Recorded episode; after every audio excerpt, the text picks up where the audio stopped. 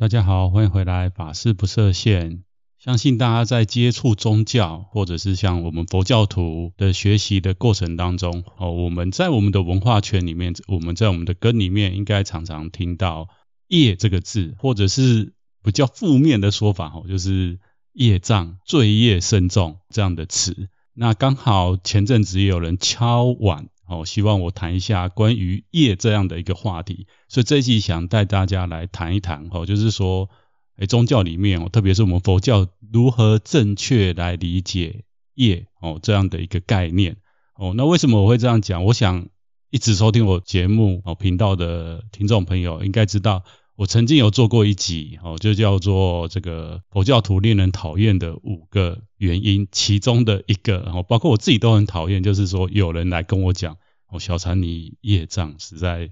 深重啊，吼，所以你要好好的怎么样怎么样，或者是不管你做什么事情，哦，然后不成功，有人就会把这个名词拿出来叫你做一些事情。那包括说之前的节目也有跟大家聊到说这个。新兴宗教，特别是像去年发生很大的这个世界性的事件、政治事件，那跟这个宗教也有关系。那那个宗教呢，其实它也不是东方的宗教，不过他们也是借用的哦，东方有历史渊源悠久的这个业的这样的一个概念哦，在操作，让他去吸收他的信徒，乃至说，哎，让信徒掏出钱来哦，所以。这个业的问题谈起来真的是三天三夜也讲不完的。我知道现在人的时间其实非常有限，所以我就是讲重点，然后把一些我觉得值得跟大家讨论跟分享的，哈，跟大家分享。一样也是希望说，哎，在这个如果大家对于我节目内容讲的东西有兴趣，或者是你有什么想法，其实都可以到粉丝页一起加入讨论。那关于业的话，我觉得哈有几个问题，我一开始先来讲，哦，就是说。这个像我们佛教徒里面很多女性朋友常常听到一个这样的概念，就是说女生比男生少修五百年。哦，那这句话的背后的意义到底是什么？哦，其实跟业也有关系。再来就是说有有一些身障者，哦，他在接触宗教的时候，其实他受伤，double 受伤。怎么说？哦，因为有一些宗教比较传统的说法，就是会说，如果你身体有残缺，是跟业有关系。哦，再来还有就是贫穷跟有钱人哦，常常也跟这个业做上连结。那最最最，我觉得最容易哦，或者是说我们一般人哦，一般可能前面都一般我们健康的人哈，或者是说，哎，虽然性别不一样，但是因为现在的时空因缘，这个两性相对来讲还是比起古代哈平等非常多，所以可能慢慢的这样的一个说法也会越来越被消除。但是有一件事情哦，就是现在这个时代，虽然我们科技非常昌明，但是呃，在小三录这期节目的时候，其实这个土耳其发生大地震哦，非常的严重。每次到大地震或者是大灾难的时候，就会哦就听到这样的说法哦，就是说那个地方的众生也好哦，或者是说哎人呐，就是造了非常多的恶业哦，所以。才会导致这样的结果，什么结果？就是丧失他的生命哦。所以像台湾也是一样，过去曾经发生九二一大地震哦，或者像在日本曾经发生三一大地震，这个神户的大地震发生大地震，像我们东亚文化圈哦，不管是台湾哦，或者是日本，或者是像中国哦、韩国都一样哦，就是诶有有一些宗教人士出来讲哦，这个受灾的人呐哈怎么样怎么样，所以。这个对于灾民哦，或者是说生存者来讲，就会怎么样两次的伤害哦。所以关于这个业呢，嘿，后来为什么会跟那么多的东西哈绑在一起，然后被做了一个很好的诠释哦。就是这一集哦一开始的引言，想要跟大家来聊的哦。那我不晓得我刚刚前面讲这些事情，你有没有遭遇过，或是你身旁的人有没有遭遇过？那如果有的话呢，哎，其实哦，我这边打小广告，就是你也可以。邀请他来听小禅这一集的节目，那我觉得这个可以先讲到哈，这个社会文化面，那我们再讲到这个宗教佛教里面怎么样去理解正确的理解哦业的这个概念哦，就是说后来有蛮多学者就是在探讨，诶这个业的这个说法后来为什么会跟这一些所谓的制度啊或宗教的情感勒索有关系，就会谈到哦在。古时候所谓的这个政治的制度制度是比较属于封建的制度哦。那统治者他为了要有效的管理跟控制哦，所以就是会把业这样的概念结合一些说法，好让他方便统治哦。那这这方面其实就有一点不是那么样的正确去理解宗教里面业要表示的意意意义哦。再再者说到就是说业最早。哦，其实不是只有佛教独有哦，就是说佛教是在印度这个大陆所产生出来的。那在我们的教主释迦牟尼佛出家修道的时候，哦，虽然后来他已经成为一个大解脱者，但是在宗教思想或是宗教哲学的建立的过程当中，他过去曾经受到一个良好的教育，所以他对于这个当时的印度大部分人信奉的宗教，哦，就是当时的婆罗门教，现在的印度教。来说，这个业的这样的一个概念，其实在宗教世界或者是当时的印度人的民众广泛的存在，所以他也借用了这样一个概念哦来做弘化或者是教导众生。但是在这过程当中，就会出现我说的这个统治者，或者是说，诶，当世尊圆寂了以后，会出现不同的思想。到了部派佛教的时候。不同派会做出不同的诠释，那这个等下后面会解释哦。所以在体制的建立之上，哈，或者在伦理的建立之上，业哈就开始被操作，被拿来赋予哈有很多的说明。所以像前面一开始讲的这个生障者，很容易就被套到说，诶，他他就是因为过去式的做的一些事情导致这一生，或者是贫富哈，有人怎么样认真就赚不到钱，哈，就又会连接到。哦，你以前的业怎么样怎么样？那灾祸更不用讲哦，就是很容易被操作说，诶，就是做了什么事情，那这个在人间没有办法被收拾，只好怎么样，靠天来收拾你。哦，那其实这个都是有一点讲实在的，对小三来讲，我会觉得有一点不太健康的操作。哦，所以如何来正确的认知，就是接下来要跟大家来聊的。哦，再来就是讲到业，其实大家也会。前面有讲到很多东西，其实好像是跟过去有关系，所以这个业还会再连接到所谓的三世的果报，或者是宿业。哦，有一个名词叫宿业，宿就是过去。哈，宿业如果不是认正确的认知，很容易变成一个宿命论。哦，那大家如果对于佛教正确的理解的话，就知道佛教其实它不是讲宿命论哦，哦，不是讲我们不是宿命论。哦，我们我们是讲因缘，还有讲无常。哦，那这个东西等一下后面可以来来跟大家讲，哎，无常跟因缘怎么来正确理解业？哦，所以在开始讲讲到我们大圣之前，我想先带大家从最比较相对来讲哦，比较传统的原始的佛教的经典，就是八利三藏里面有一个这样的一部经典。那有兴趣的听众朋友，其实也可以在网络上 Google 可可以找到这一部经。哦，那对于修习像我们汉传的修行者来说，或是你是接触藏传的听众朋友，或许你没有听过这部经哦。那我觉得我找到这部经的时候，我也觉得蛮殊胜的。那我想说，也可以在这边分享给大家。我觉得在巴利三藏里面有一部经叫做《婆塞特经》。那这个《婆塞特经》其实当时印度佛陀在世的时候，印度有两个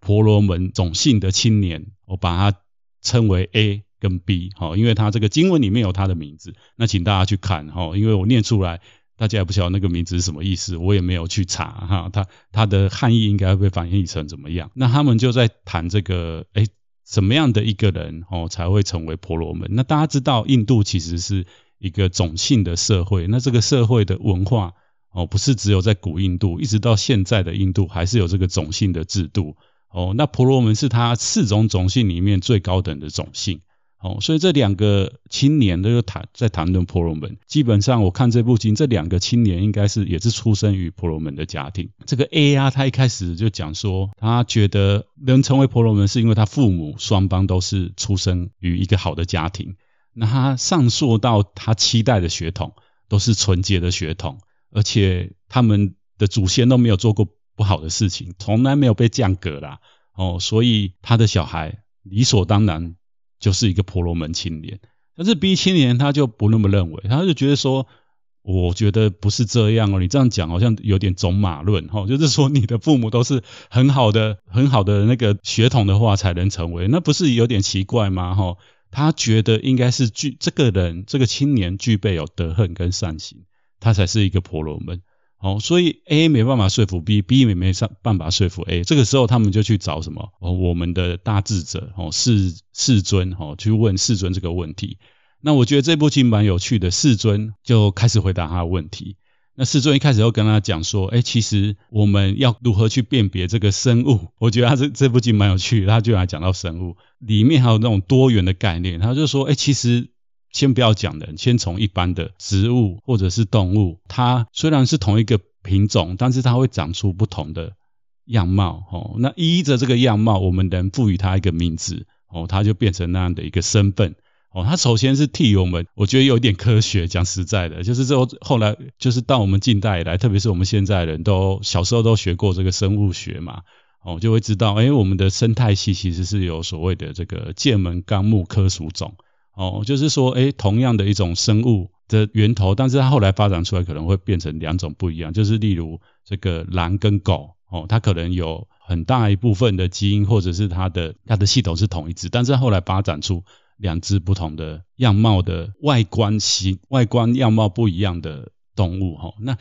世尊先解释了这个我们可以看到的这个植物界跟动物界以后，他才接着解释人。他讲的说，其实我我们看所有的人都是一样，怎么样？一颗头，两只手，两只脚哦，所以人的区别哦，只要同为人。基本上都是平等的哦。那在平等之下，为什么还要去分婆罗门这个，或者是他的种姓哦？在这个世尊里，在这一篇里面，他就讲的哦，不是因为他的出生，因为所有人类出生出来都是长这样子哦。那在这一部经典里面，其实他没有去解释到前面我刚刚最早跟大家聊的这个生长者哦，因为后来大家就可能因为佛教的推广的关系，哎，就。必须面对这样子的一个众生，哈，就是说生长者他来学佛，那他一直对于或者是说一般社会对他的过去时代对他的歧视，哈，要怎么去解释，才开始有一个理论。在这个巴利三藏的这部经典里面，世尊没有去去提到这个，既然是人都是一样，哈，就是五官健全，哈，然后手脚都有的状态，哈，他只是针对这个去讲，哈，那世尊讲的。接下来就讲说，人类存在其实不是存在身体上的差异哦，人类当中的差别主要是从名称来表示哦。那为什么会这样讲？我觉得跟当时时空因缘很有关系，因为印当时世尊是出生在古印度，古印度嘞就是把人分成四个等级嘛哦，所以我们有做了这样一个。分门别类了以后呢，世尊就针对当时的这个因缘哈，说了这个这个法。那他就讲说，在我们人类当中啊，以养牛为主的人，我们就称他什么？养牛还有种稻的人，我们就称他什么？就称他农民。我们不会称他婆罗门嘛。哦，那如果他是以手工艺为生存的人，我们会称他为什么？哦，就是工艺人。哦，我们也不会称他为婆罗门。同样的道理哦，如果他是经商的，我们会称他商人，我不会称他婆罗门。那如果他是做一个统治者，我们就会称他为国王，或者是这个行政的官员，我们不会说他是婆罗门。哦，所以世尊就讲了，他自己不会根据这个人他出生的，哦，例如他出生在这个婆罗门家庭，他就认为他是婆罗门，而是依据他出生以后，哦，经过他的学习跟他的努力。跟他的自己的志向哦去做那样子的一个事情，然后来认来判定这个人是什么人。所以世世尊后面就讲了非常多的这个修行的概念，就是例如你的持戒清净，或者是说你跟众生结善缘哦，或者是你的身口意三业哦是让人天都非常钦佩的，那你才是一个真正的婆罗门，而不是你出生在婆罗门家庭，你就必你就。继承了这样的一个一个身份，哦，那这个世尊最后就这样子跟这两位青人青年讲，哦，那他当然在在这个里面，哈，到经文的后面，我觉得蛮有趣，有一点《金刚经》的意味，哦，那这个也是接下来可以接着跟大家讲的，哦，他他接着讲说，在这个世界上面，所有哦，就是我们人类用作名字的，还有这个人的不同族嘛，哈，不同族的族姓，它只是一个名称。哦，所有各处所采用的都是名称。哦，那无智的人呢，长期的错误观点就是用这些名称来帮人家怎么样贴标签。哦，那无知的人告诉我们，哦，婆罗门是怎么样？是依他的身份，就是依他出生的家庭来决定的。那其实婆罗门不是由他出生决定。那非婆罗门就是说不是婆罗门的人，也不是因为他出生不在婆罗门而不是婆罗门。所以婆罗门是由他的行为，非婆罗门也是由他的行为。就是说，如果你是出生在婆罗门家庭，但是你做很多什么作奸犯科的事。哦，那外面一般无知的人就觉得说你是出生在那个有钱人家庭，理所当然就是那样的人。那实际上呢，不是啊，人家看到你被私底下还是会会吹暖，哦，就是很鄙视你，就说啊，你看那个他父母亲他的祖先做那么多好事，可是到他就是乱搞 哦，败坏这个家庭哦。可是对于那个当事者来讲，他他无知嘛，然后他会觉得说我是出生在这家庭，我就是这样。我就是婆罗门，所以我可以乱搞吼。那那这件事情其实是很恐怖哦。所以佛陀就有讲讲到这样的概念。所以最早最早的这个业，其实是跟这个十二因缘的行行为的行有关系哈。就是说，哎，你的行为哦，造就出来是一个什么样的表现哦？那就是你就是会被其他人认为你是应该是什么样的一个身份哦。所以。世尊在这个经后面就讲说，哎，是这个盗贼会成为盗贼，是因为他行为来决定啊；会成为士兵，也是因为他的行为。哦，那智者应该要洞悉这样的因缘，懂得行为所产生的果报。哦，这边就有提到这个业的概念。哦，因因为一般我们来讲说业所有所谓的业果，业果，我们现在哦看到的一个现象。生成的这个结果，主要都是过去哈我们所造的业所产生的。然后所以世尊在这个非常原始的经典又讲了哈，智者知道因缘法哦，那你在掌握这个因缘，然后积极的行善哦，那你得到你就会得到好的一个果报哦，所以能如实的看待这种行为，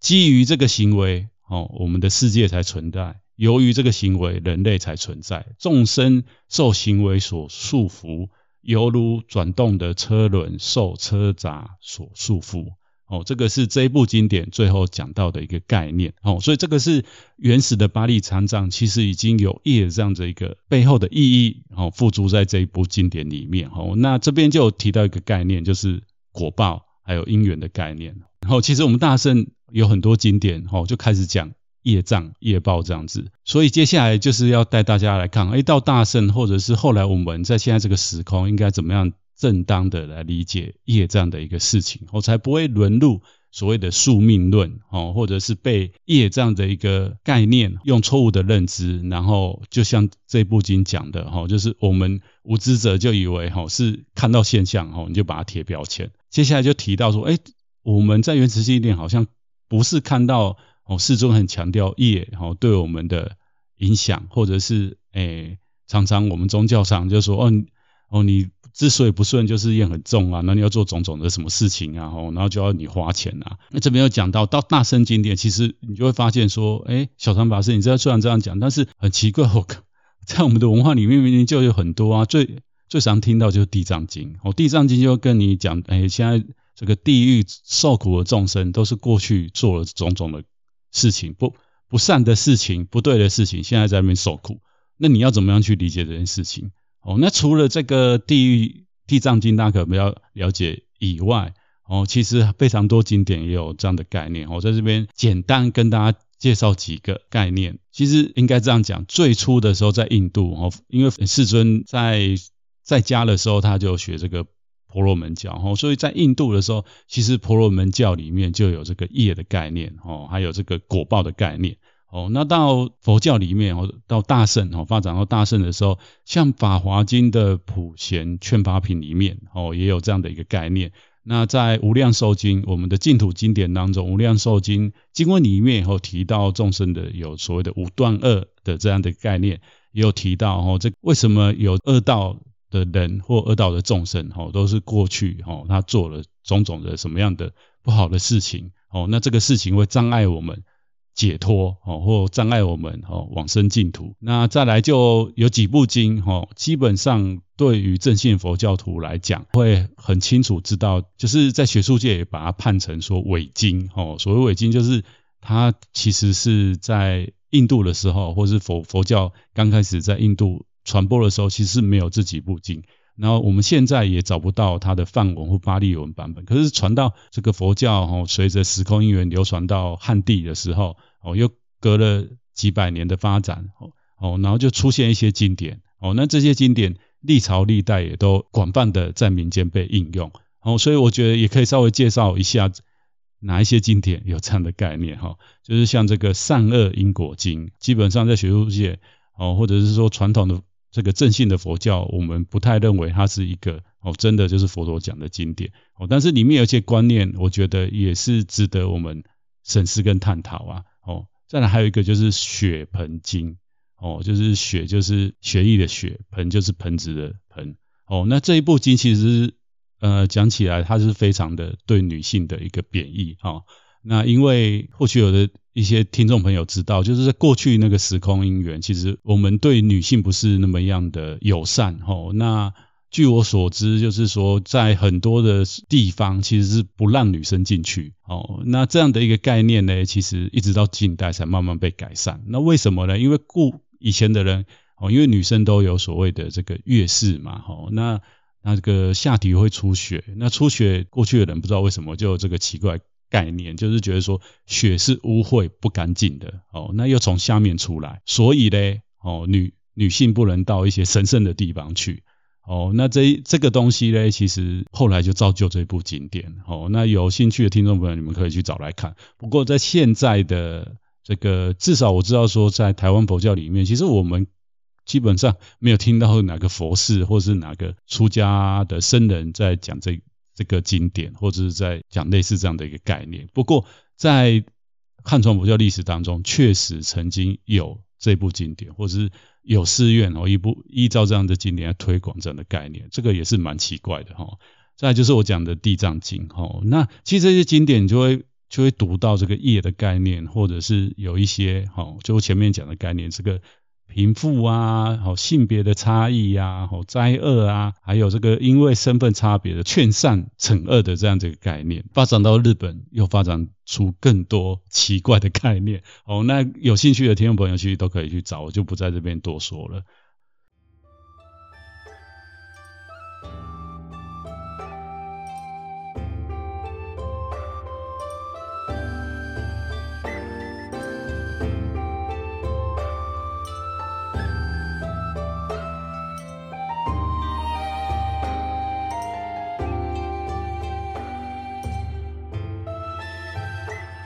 所以呢，这个就是到大圣经典，其实哎，还是有讲因果业报哈，特别讲说，哎，你你这一生哈多病哦多灾，是因为过去做了不好的业。那我们到底应该怎么样来正确理解业嘞？就再带大家来看哈，因为一开始的业，其实大家也知道，他讲的就是说，我们的行为会造的造作会产生所谓这个业哦，那你。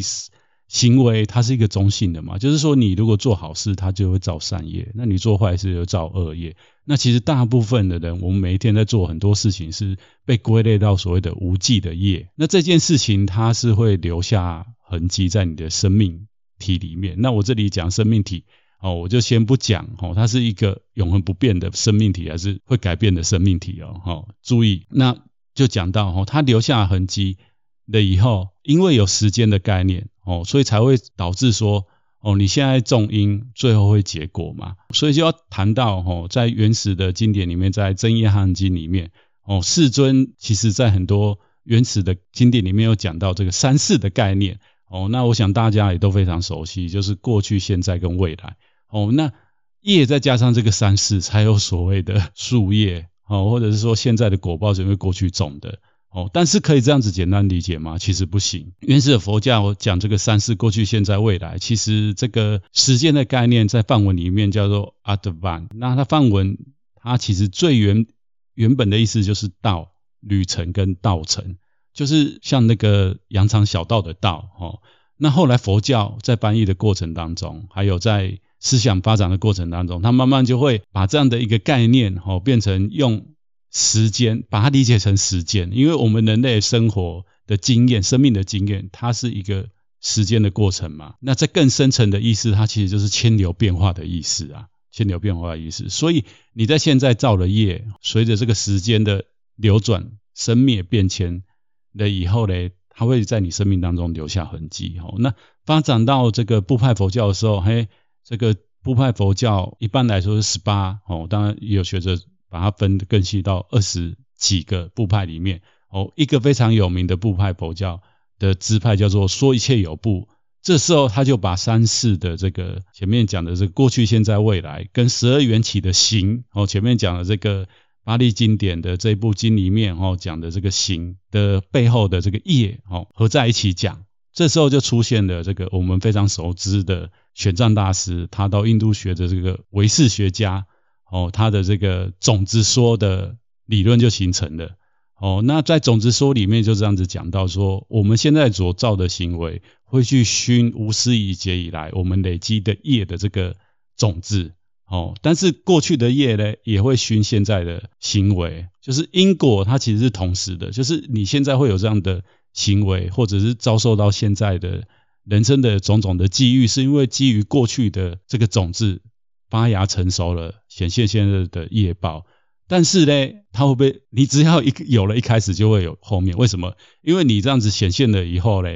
你现在又依照过去的行为在做同样的事情，它又在熏为那种子，所以它会互相增增上。就像一个人穿着一件衣服，然后进去花花丛里面，你就会发现你的衣服就会沾沾染了那个花的味道。哦，所以只要你一穿上衣服的那一刻开始，哦，你的种子现行了以后嘞。你就会依着过去的这样的行为模式哦，继续下去哦。那这个其实就是我们众生无始以来哦，为什么会轮回的一个根本哦。那所以过去有人问过我说，诶，这个业是不是就是唯识里面讲的这个种子啊？哦，就是说，在我们八识田中里面的种子啊，或者是说我们现在的这个科学讲的基因，哦，我们每个人会这一生会得什么病？其实现在医学非常发达，然后你可以去做这个基因的这样的一个检测，然后你只要追溯到父母、祖父母曾经家族里面曾经有得比较容易得什么样的病，那你有可能有潜在的风险。那其实，在佛佛教里面，这个唯识学家，我觉得他很有智慧，很早就讲这样的概念。哦，那会不会这样子？其实接下接下来就跟大家讲，佛教的这个业报的观念，或者是因果的观念，它其实不是机械式的。哦，就像说医学也一样，诶，如果你家族有潜在的这样一个风险，那你可以靠后天的改变，什么样的改变？你可以靠作息，可以靠运动，可以靠饮食。那佛教，世尊当时虽然接受了这个印度的婆罗门教的这个宗教的思想的学习，哦，然后也借用他的一些概念。不过世尊悟道以后就发现说，哎，其实不是像婆罗门教讲的这样子，哦，就是你种什么因就会得什么果，所以这样子会有点畸形。就像这两位青年讲的，其中一个青年讲的，哦，就是因为我出生在婆罗门家家庭，所以我我理所当然就是婆罗门。哦，其实不是啊。那为什么呢？我们要怎么样来看这样子一个正确的理解业的这样一个概念？哦，就是说，如果三世思想是停留在最初的轮回这样一个思想，那就会落入宿命论。那我觉得现在有很多人哦，就把这个业的概念哦，包括我们佛教也有很多学佛人哦，就没有搞清楚哦，就会落入所谓的宿命论。哦，那如果宿命论最最容易辨别就是说，诶，就会跟你讲说，你过去做怎么怎么样，所以你未来会怎么怎么样，或现在才会怎么样怎么样。它就是变成一种机械式，哦，你有过去的记忆，哦，然后有未来的期待，哦，那你因为有过去的记忆，那这个过去的种子留下来，那你现在要现行的，那你你未来不希望变成这个样子嘛？所以你就想要改变，那改变怎么怎么改变？你没有你没有能力改变啊，哦，其实外面有很多这个现在。非常蓬勃的各种各样的精神身心灵的课程，哦，教你改变，哦，或者是哎有一些人哦，就跟你教一些哦，你可能要花一些钱啊，做一些什么事情，用这种方式来改变，那其实这个是不是究竟的？哦，其实，在佛教来讲，哦，这个改变是要从你自己改变起，哦，就是像医学一样啊，哎，我们做检测，哦，我们去算命，哦，都可以啊，哦，那你知道你过去做什么事情？但是呢，呃，你要超越这样的一个东西，不然你就被他怎么样框框框住了。那在佛教里面最传统的修行就是所谓的戒定慧。哦，我们可以靠过靠戒律。哦，在戒律里面有所谓的止持跟坐持。止持就是所谓的不做，哦，我们不陷入过去的习性，哦，就是说，哎，我们过去，呃，例如我们家族有心脏病史，哦，那我就怎么样？我就要小心我的饮食习惯，还有我的情绪，还有我的作息，然哦，不晚睡，然后我不吃那些高血糖的东西，哦，然后不要常常容易生气，那相对来讲，你的风险就会降低。那在戒律里面就叫做止持，就是不做嘛。我不做过去哦，我曾经做过不好的事情之外，你要积极的改变，怎么改变？就是戒律里面有所谓的坐持，就是积极的做出应该做的事情。哎，我就透过运动啊，哦，我透过来练习禅修啊，哦，然后每天养成一个冥想的生活习惯，那我就可以依照我自身的努力来改变命运的轨轨迹。哦，再者，哦，佛教里面在大乘佛教。也常常有这样的一个概念，就是我们有非常多的忏法哦。那忏法其实也可以，它其实也是一个方一个法门，就是说帮助我们哦去忏悔过去曾经犯下的错误。然后它它也是一个积极的作为，就是来消除自己过去曾经种下不好的因。所以在佛教里面的业哦，特别是讲树业，其实它不是一个机械式的，还要再加上缘起法，就是。我们还可以做什么努力？哦，然后业其实很有趣，就前面跟大家讲的这个，除了身口意之之外，其实很多听众朋友大概知道，也还有所谓的共业跟不共业。哦，所谓共业就是大家一起。哦，例如做坏事，很多时候哦不是你一个人就可以做，有一些因缘造就你做这件事情。举例来说，哦，就是你杀人，你一定要怎么样？有一些工具。哦，那有的人就是专门在卖这些工具，那这样讲或或许会比较极端一点，因为这个工具本身是中立的，例如刀，它可以拿来救人，哦，医生用手术刀帮病人把一些不好的东西割除，但是刀同样可以拿来做不好的事情，哦，那我这边讲的共业，例如是，哎，你结伙打抢劫，可能你不是一个人犯案，或者是你预谋，或者是你在找其他人，哦，就是有所谓的共业，那不共业呢，就是。哎，你你自己做的，然后你自己承担，所以你单纯用过去的业来要讲接下来你会发生的事情，或是之后会发生的事情，其实是很不客观的。因为除了我前面讲的这个你的身口意所造的过去的业之外，你还要去考虑到所谓的共跟不共，还有当时现在哦，你业要显现出发生出来的时候，当时的因缘是怎么样？哦，就像我们大家都知道这个。种一个种子在土壤里，它会不会发芽，会不会结果，跟后面你有没有用心照顾，你有没有给它足够的养分、空气跟水都有很很大的关系嘛。哦所以业的显现也是这样。所以话讲回来，我们应该怎么样正当正确的去理解这个业嘞？我就是说，诶，其实，在佛教里面有一个概念，就是无我的概念。我这个无我不是说你修行到。证得无我，是本来就是，我们就这个世间就是没有一个固定不变的本体。哦，那可能就有人会好奇跟怀疑，那如果既然没有一个固定不变的本体，那前面讲的这个像唯识学要讲的这个种子，还有说，哎，如果没有不变固定的本体，那我过去造业，我现在为什么要承受？所以有人就开始又不相信所谓的因果业报。哦，那这个其实也是不对的。哦，因为事实上还是有这些现象，所以应该怎么样正确理解？就是说，我们众生都有所谓的本性，也就是在汉大圣佛教讲的这个佛性。哦，那这个性其实是平等的。哦，就像佛陀讲的，哎，众生皆有佛性。哦，当他证悟的时候，他发现众生哦最原本的生命状态其实都平等的，不会分什么婆罗门，不会分什么盗贼，不会分国王，不会分郭台铭，不会分比尔盖茨。哦，那为什么他后来会成为比尔盖茨？会成为郭台铭哦，乃至会成为哦这个独裁者，是因为哦业力就像风一样。如果我们不懂本性，我们不懂这个众生原有的生命最原始的状态、平等的状态，我们只是去看那个，只是去不断的造作这个业，不断的吹起这个风。哦，那这个我们的本性跟水一样是平整。好。就是像那个平静的水，非常的清澈。可是当你开始有造作，开始依你的身口意哦，有一些种种不善的行为的时候，你的水平面会怎样？就像那个风在吹，你就开始起涟漪。那我们现在看到的各种的碰到的各种的人，各种的事、各种的现象，我们都是在那个波浪上面，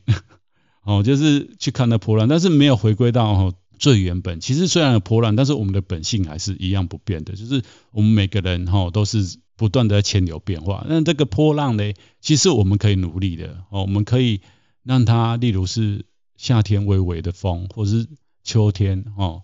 的风，还是你要变成冬天寒冷的这个风。哦，来让水面哦非常的冰冷哦，乃至结冰，这个都是我们可以努力跟我们可以调整的。但是重点是那个本性哦，那个佛性，其实它是最原始的状态，它是一个无我的状态哦，它是一个不受这个外在波动扰动的状态。那我们没有修行到那个状态的时候，我们没有立交那个状态的时候，我们都总是在水平面上面哦，然后跟着这个风。哦，摇来摇去，摆来摆去，哦，所以正确理解业就是业，哦，就是我们的种种的行为，其实就跟这个风一样。当然，我们的本性呢，其实就是跟佛一样嘛，哦，其实就是非常的光明纯洁的存在，哦，所以如果你了解这样的概念，你就不会受制，哦，或者是错误的理解业这个概念，哦，所以到汉传佛教的时候，其实哦非常有名的一个禅宗的公案就是。有一个修行人，哈，当时信徒去问他的时候，他就讲说，哎，透过修行，哦，我们佛教徒其实你有修有证，你就会知道，哦，我们是不落因果的，哦，他就是否决掉了因果，哦，就是否决掉这个现象，哦，否决掉这个业，那这个是有问题的说法，哦，但是有修有证的禅师跟你讲说，其实我们是不昧，什么叫不昧？业力是存在的，这个风是存在，这个现象是存在，重点是怎么样？我们透过修行，或者我们透过佛教的道理，会知道哦，其实我们是超越它这个现象存在，所以我们的世间才可以成立哦。但是世间成立以后，我们就会在那个轮回里面，我们就这个世间里面，你要怎么超脱世间呢？就是你要找回那个最原本的状态哦，就是无我的状态，那你自然而然就会离开哦那个现象界，达到。超凡入圣的阶段，哦，这个就是佛教真正在讲对业的一个正确的理解。这一集哦，就大概跟大家分享到这里。希望前面讲的这一大堆东西，不要让大家有点头昏脑胀，因为我也做了一些小小的整理。因为关于业的部分呢，其实一直以来我发现这个佛教徒啊，或者是说在我们的社会里面，对于有心来接触的人，吼，都是一个很大的疑问，吼，然后有可能到最后都会产生一种排斥，吼，所以很多年轻人不来接触宗教，其实很大的一个原因也是，哦，就是常常听到这些东西，听得就啊杂诶，吼，就是你也没办法否认，讲实在的，吼，就是当你生命碰到一些事情的时候，你会觉得说，为什么是我，哦，然后不是别人？那在当下你这样觉得，可是。话讲回来，或者是认真想一想，哎，其实也不是只有你哦。其实每个人他在他的生命过程当中，都会去面对他的生命问题哦，都是要面去面对他过去曾经种下过的种子。那现在因缘成熟了，它发芽了，不管这个果子是甜是苦，你都要吃哦。那如果我们有一个健康的心态，这个苦的果子吃下去，一样可以长养我们的灵性的生命哦，或者是敬畏来记的这个佛性。那如果你没有正确的观念呢，你就会怨天尤人哦。所以这个业的三世因果、宿业，或者是你现在的面对的问题，如果哦你用业去解释，你没有一个正确的理解方式哦，你会你就会受了一刀以后，你自己还会拿起来再多捅自己好几刀哦。所以希望这一集讲的一些概念，如果大家第一次听不是很清楚的话，其实可以多听几遍。哦，那如果一样在这个听的过程当中有一些问题啊，或者一些自己觉得我小禅没有解释得很好，其实都可以在我的粉丝页，我们大家一起来交流。好了，这个今天就大概跟大家分享哦业的一些简单的一个概念。那一样，如果大家喜欢喜欢这个节目，那你身旁有人对宗教，特别是佛教有兴趣，那请帮我把我的节目分享给他们。好了，那么我们就下一次见喽。